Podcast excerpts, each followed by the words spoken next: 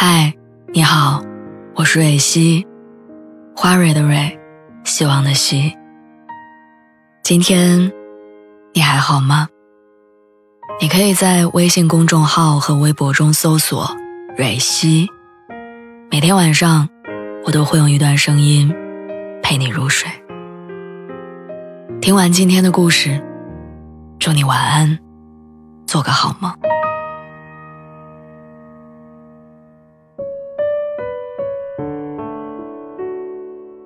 爱情里的错过和背叛屡见不鲜，听惯了对爱情的批判和理性分析，没有多久，没有好好赞美爱情。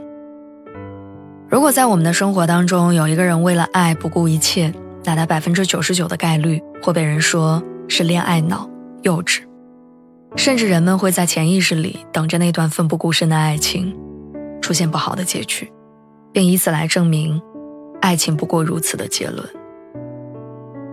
可是，明明爱情是那么珍贵、那么美好的东西，为什么现在却成了一个提起来就充满羞耻感的事儿？失恋不敢大哭，热恋不敢大爱，我们对“爱”这个字的情绪变得越来越悲观。我们相信婚姻可以只建立在金钱的基础上，是真的；相信出轨、劈腿是真的。却不敢相信，爱这件事儿本身是真的。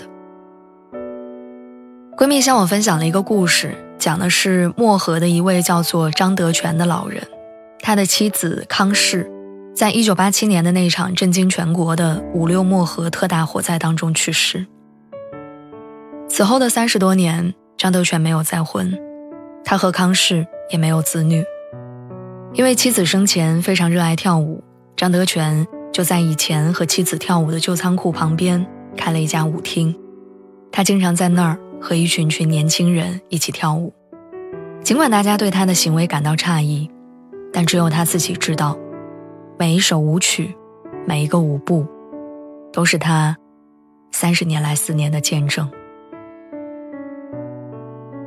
这些年，我听过、见过无数种爱情的模样。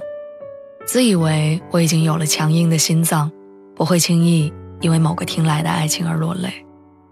但这个跨越了三十年思念的爱情故事，却在一刹那间赚足了我的眼泪。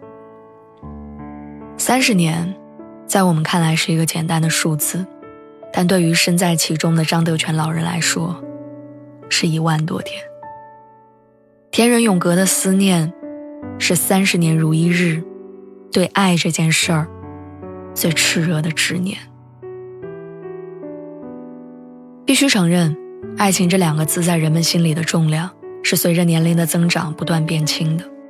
随便翻一翻网上跟爱情有关的言论，你就会看到很多诸如“我相信爱情，但我不相信我会碰上爱情”，“什么年代了，提爱多伤钱”之类的言论。确实。那个杀妻碎尸的杭州男人，那个被家暴到全网求助的博主雨芽，那个一心扑在家庭，却被出轨的顾佳，那些身边分分合合的情侣，生活里有太多的事情都在警告我们：爱情不是一颗百分之百的糖，它是一个副作用极大的药，一不小心就会反噬。所以，出于自我保护也好，出于被社会潜移默化的影响也好，一旦触及到与爱相关的选择，我们总是条件反射的摆出防御的姿势，把收入、房子、学历、出身等等一系列的词汇捆绑在爱情之前，总以为保障越多，自己就越安全。可是却没有意识到，爱情就是这样，一步一步成为了生活里的。易燃易爆炸的危险品。我们绝望的渴望它，却从来不敢大胆而热烈的信任跟拥抱它。我闺蜜说，人总是容易被自己不拥有的东西所打动。我突然想起来，去年马思纯在《这就是演员》里演完那个为爱痴狂的李米之后，哭到控制不住。主持人问她。你谈过恋爱吗？他突然仰起头，提高音量，一边哭一边很骄傲地说：“我谈过。”主持人又说：“那一定是一个很奇怪的恋爱吧？”但马思纯摇头，无比肯定地说：“我有过很幸福的恋爱。”那一刻的马思纯不再是一个永远保持最佳形象的女明星，她哭得像一个孩子，她哭得不好看。但他眼神里对爱情毫不掩饰的渴望，和他对于失去爱情浓郁的遗憾，是所有人都羡慕。他说：“我对爱情真的没什么要求，我觉得只要他爱我就行，我爱他就行，因为相爱真的已经很难。”我到现在都记得那时候有一条评论说，特别羡慕他，到了做大人的年纪，还能像孩子一样，把爱当做骄傲的资本。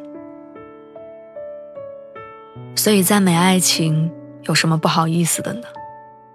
人生并没有多长，就算我们拼尽全力，也不见得能分给爱情多少时间。我们要做的不是扒拉着算盘珠子在爱里计较得失对错，而是应该争分夺秒的享受爱，然后信任爱情。希望你永远不要弄丢爱一个人的能力，希望你永远有值得不远万里去见的人。希望不管经历了什么，爱都是你披荆斩棘的武器，是你敢拿出来。向全世界炫耀的骄傲。晚安，祝你好梦。